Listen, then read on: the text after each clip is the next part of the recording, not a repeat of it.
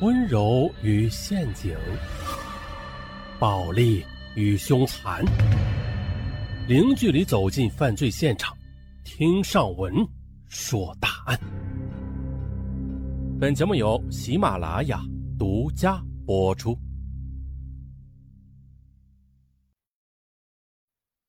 二零零三年三月，北京某大学英语系大三女生陈静。向北京警方报案称，自己母亲陈海燕失踪了。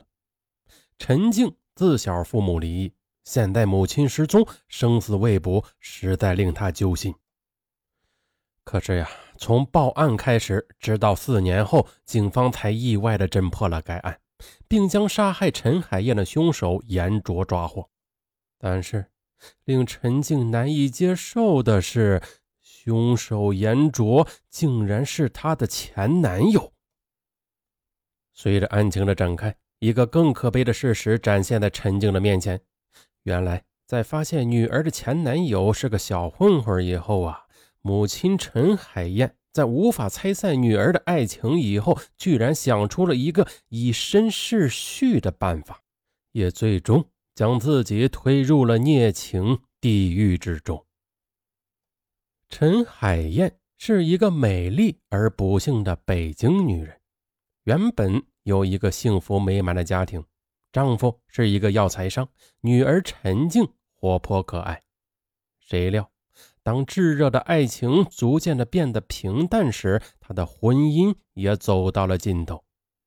一九八五年十月，因为丈夫婚外恋，陈海燕和丈夫离婚了。三岁的女儿陈静判给她抚养，从此她便成为了一个单身母亲，与女儿相依为命。陈海燕在一家物流公司上班，收入微薄，但是呀，她宁愿自己吃苦，也不愿女儿受到一点点的委屈。在她的精心抚育下，女儿长成了一个如花似玉的小美女。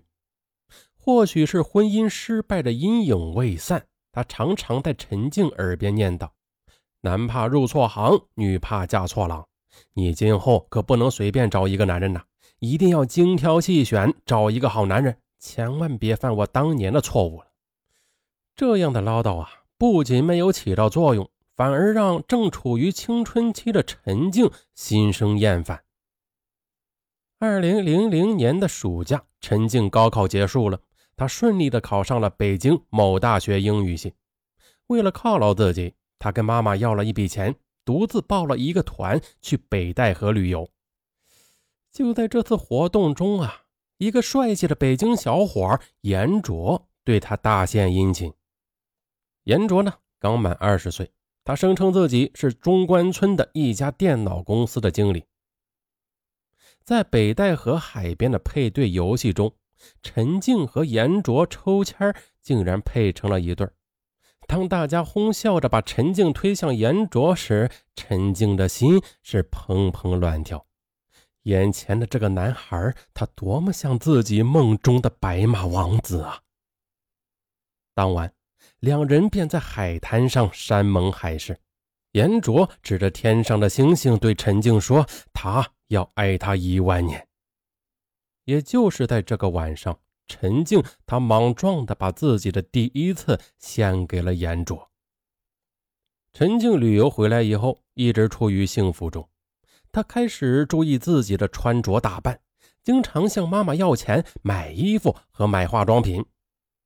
陈海燕显然注意到了女儿的异样，一天，她堵住正要出门的陈静，问：“陈静，你是不是谈恋爱了？”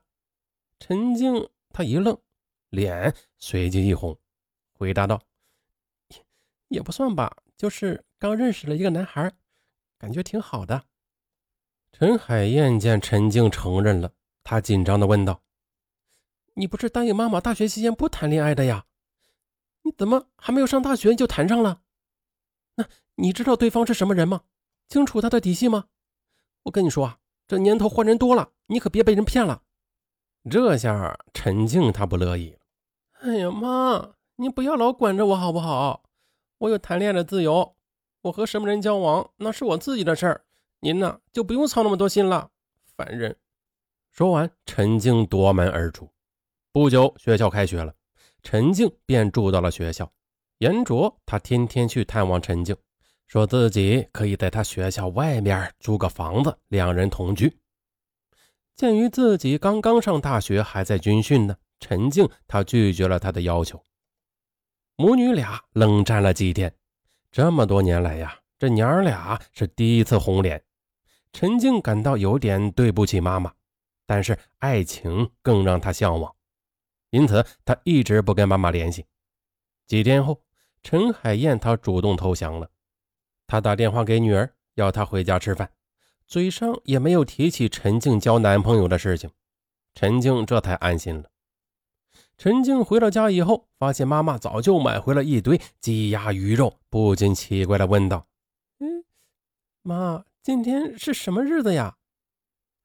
嗯，今天有客人来吗？”陈海燕她笑了笑说：“今天呀。”把你的男朋友带回家来吃顿饭吧，也让妈妈看一看是个什么样的人哦。啊，妈，你刚才说什么？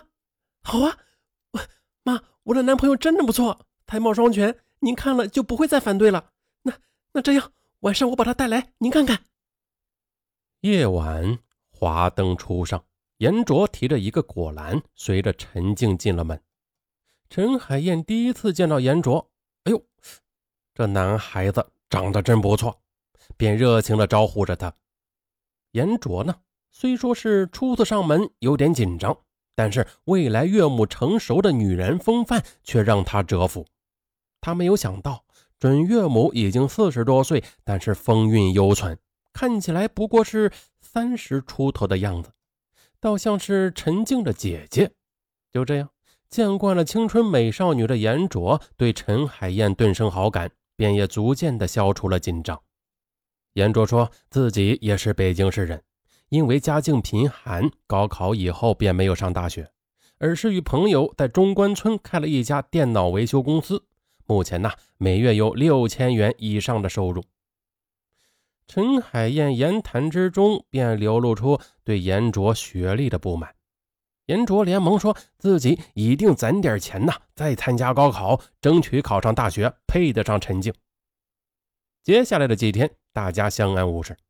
陈静以为母亲已经接受了严卓，但他哪里知道啊？这几天母亲呢，其实是到严卓家附近去打听未来的女婿了。十月的一个周末，陈静从学校回来，晚饭时间，陈海燕郑重地对陈静说：“陈静。”妈妈希望你以后不要和严卓来往了。陈静她听后吃惊了，她把碗一放，说：“妈，你怎么又变卦了？你不是不反对我谈恋爱吗？”“哎，我是不反对你谈恋爱，关键是你和什么样的人谈恋爱？你知道严卓的情况吗？”陈海燕她气愤地告诉女儿：“我跟你说吧，严卓家住在贫民区，家境很差。”父母双双下岗，严卓勉强读完了高中。他整天无所事事、游手好闲的。还有啊，他根本就没有开什么电脑公司，只是偶尔在中关村帮朋友装装电脑，挣不了几个钱。他呢，就是个典型的啃老族。父母为了他，年近花甲还四处打工呢。最后，陈海燕语重心长地告诫女儿说：“女儿啊，你好好想想。”如果你嫁了这样的人，不是注定要吃一辈子的苦吗？陈静呆住了。其实啊，他也看出严卓有些不好的秉性，爱吹牛，不实干。可是哪个女孩不珍惜自己的初恋呢？陈静还是对这份爱情心存幻想的。她于是又顶撞妈妈说：“我当然知道了，他现在是没有钱，可是他说以后会挣大钱给我花的，妈。”你看人要看将来的，我就是喜欢他，谁也不能猜猜我们俩。说完，陈静将筷子往桌上一摔，便走进了自己的房里。他重重的关上了房门。陈海燕见女儿如此的倔强，只好去找到严卓，要求他主动放弃。可是啊，他没有想到严卓根本不同意。严卓他恳求他说：“阿姨啊，我我是真的喜欢陈静。”您就答应我们吧。您要是嫌我穷啊，我会努力赚钱的。陈海燕不为所动。小严，你一开始就欺骗我们，对吧？不把你自己的实情告诉我们，实际上你找不到一个稳定的工作，对不对？更谈不上能够买得起自己的房子，对不对？阿姨是个单身的母亲，独自一人带大了陈静，吃了太多的苦，我可不想再让她像我一样吃苦了。陈静她就是我的命根子，我只想让她生活的比我好。对不起，你要理解我的心。可是呀，陈海燕她没有料到的是，在自己高压的干涉下，女儿跟严卓的关系反而更加的炽热起来。严卓是隔三差五的就来到家里找陈静，甚至有几次呢，陈海燕下班后回到家里，竟然发现两个年轻人就腻在陈静的卧室里，卧铺上是一片狼藉。陈海燕气的是脸色发青啊，然而呢，又无可奈何。